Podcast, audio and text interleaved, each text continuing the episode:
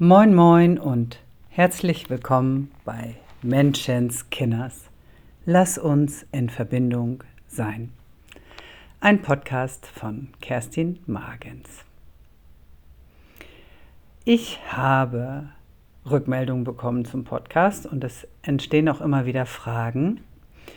Und eine Frage war oder ein, auch eine, ein Wunsch war, dass ich mal etwas zum Thema schwierige Geburt und Bindung mache. Wie kann man diese traumatischen Erfahrungen heilen? Vor allen Dingen auch auf Kinder bezogen, auch wenn die schon älter sind. Und ich nutze die Gelegenheit, dazu direkt einmal eine Podcast-Folge aufzunehmen. Ähm, denn es ist für mich essentiell und so war eben auch mein Weg, dass ich zunächst erst einmal verstanden habe, das, was überhaupt traumatische Erfahrungen sind. Und das einfach in diesem, so wie wir derzeit leben als ähm, Menschen, dass ganz viel nicht unserer ursprünglichen Natur entspricht. Und wir deswegen ja auch immer auf der Suche sind nach, ähm, ja, nach gesehen, gehört werden, nach ähm, Verbindung miteinander, weil das einfach schon seit vielen, vielen Generationen uns diese Verbindung auch fehlt. Mm, und da ist es schon mal gut, natürlich erst einmal ein Gefühl dafür zu bekommen, ähm, was ist eigentlich alles traumatisch und wie ist das hier mit der Verbindung. Und wenn du eine Verbindung zu deinem Kind haben möchtest und da traumatische Erfahrungen heilen möchtest, dann fängt es immer bei dir an. Und das ist auch mein Ansinnen. Ich hatte ja vor, vor kurzem auch eine Masterclass, äh, die Mut zur Wut Masterclass. Und da ist mir auch aufgefallen, dass ganz viele Fragen kamen, auch zur Wut der Kinder. Was mache ich denn damit? Und immer wieder durfte ich betonen, dass es nicht um die Wut der Kinder geht, sondern um das eigene Fühlen dabei. Und das ist ja für viele Menschen ganz, ganz, ganz schwierig. Dann genau hinzufühlen, was macht es mit mir? Und was steckt eigentlich dahinter? Denn mh, hm, wenn ich zum Beispiel, ne, wenn meine Kinder wütend sind ähm, und ich in diesem Moment nicht versuche, diese Wut wieder abzustellen, ähm, und versuche wieder da einzugreifen. Das ist genau das gleiche wie beim schreienden Baby. Das war übrigens jetzt auch eine Frage in der Masterclass. Äh, was mache ich denn, wenn meine Kinder immer streiten oder immer wütend sind? Es geht nicht darum, das abzustellen. Wenn du meine YouTube-Videos kennst, dann weißt du, dass ich immer sage, hör deinem Baby zu. Öffne den Raum, dass alles da sein darf. Und genauso ist das mit der Wut, genauso ist es mit allen Gefühlen. Und im Grunde ist es genauso, wenn du alte Erfahrungen heilen möchtest. Es geht nicht darum, auch alles zu zerreden, sondern einen Raum zu öffnen, dein Herz zu öffnen, dass alles da sein darf. Und dazu ist es erstmal wichtig, dass wir überhaupt unsere eigenen, also dass wir überhaupt wieder ins Fühlen kommen, dass wir bei uns erstmal hinschauen, wie, wie, wie bin ich eigentlich aufgewachsen? Weil wir gucken ja immer, beim Gegenüber. Und es ist genauso, das hatte ich letztens schon mal gesagt, ähm, dass es eben nicht darum geht, wie im, im Flugzeug. Ne? Du setzt die Sauerstoffmaske erstmal dir auf, bevor du die irgendeinem anderen, deinem Kind oder irgendeiner gebrechlichen Person aufsetzt. Du musst erstmal dir die Sauerstoffmaske aufsetzen.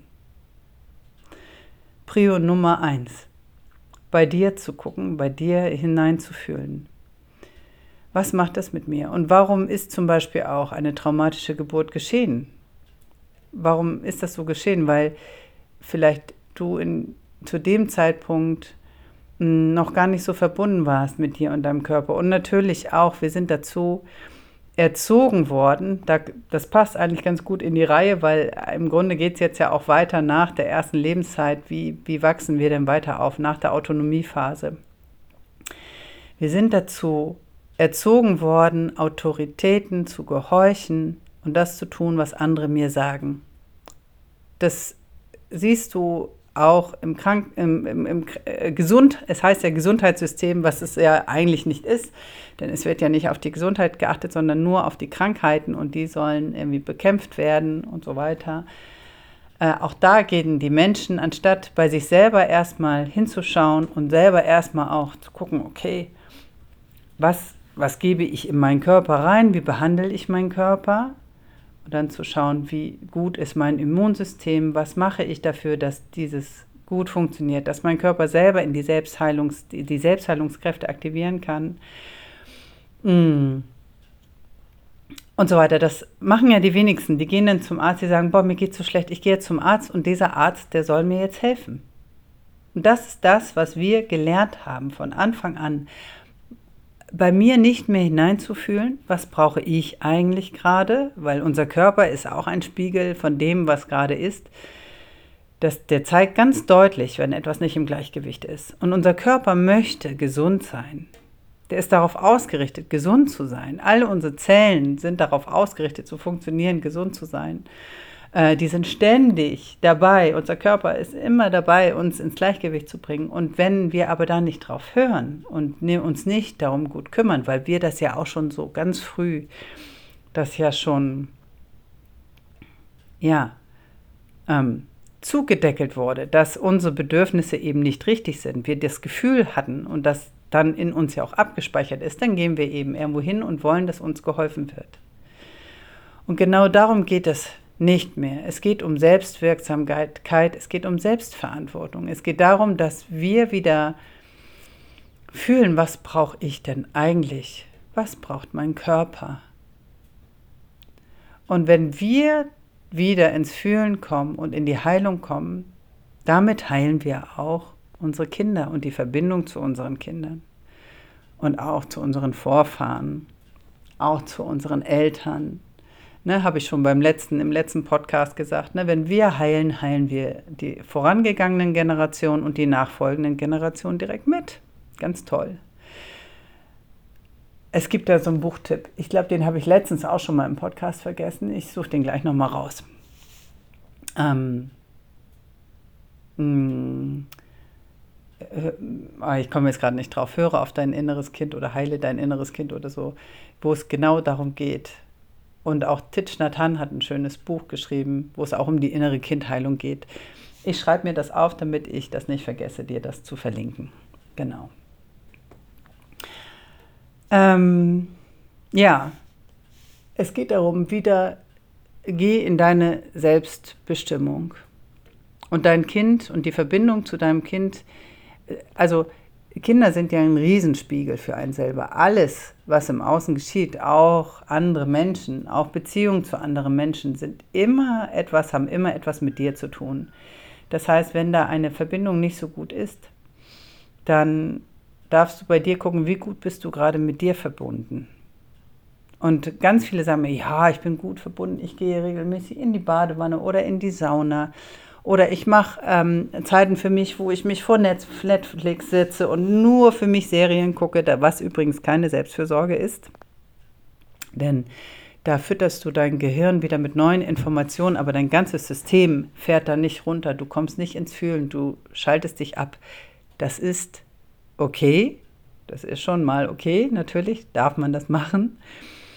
Und gleichzeitig geht es aber darum, dich hinzusetzen und in dich hineinzufühlen was brauche ich eigentlich gerade oder was fühle ich eigentlich gerade oder was ist da für eine Unruhe in mir?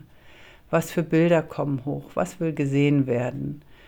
Was darf ich wieder erkennen, mir angucken? Weil ganz viele eigene, auch traumatische Erlebnisse, da geht es darum, dass wir die einmal wieder sehen und anerkennen, dass das so war und auch in diesen Schmerz gehen, da nochmal hineingehen und diesen fühlen.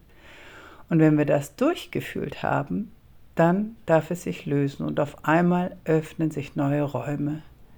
Auf einmal wird eine Verbindung zu einem geliebten Menschen, öffnet sich diese.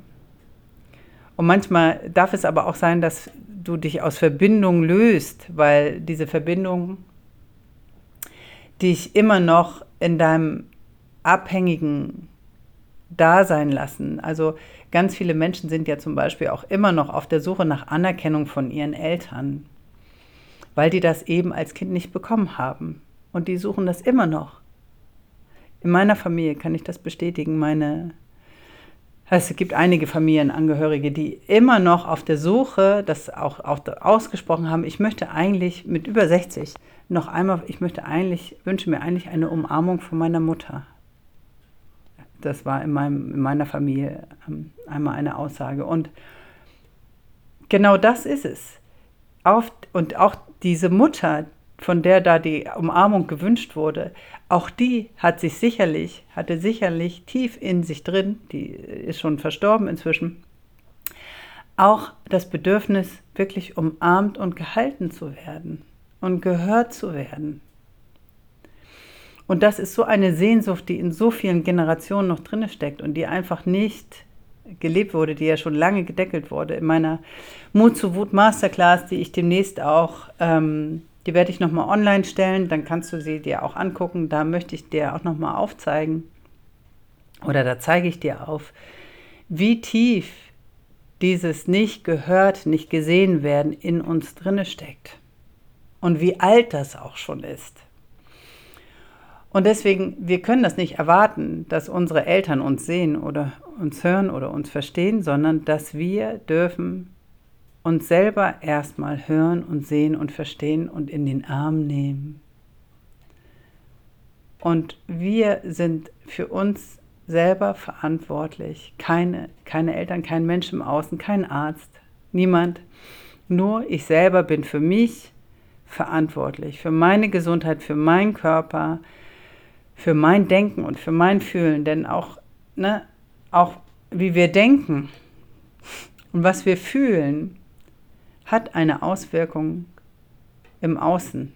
Das heißt, wenn ich den ganzen Tag, also ich springe jetzt ein bisschen, ne, aber das kommt mir auch gerade, wenn ich den ganzen Tag denke, oh, das Leben ist so schwer, oh Gott, heute Morgen schon wieder, ich muss jetzt schon wieder, oh Gott, hier wieder aufstehen und ich muss, ich muss dies, ich muss das dann schenkt uns das Leben auch genau das, diese Schwere, dieses Ich muss.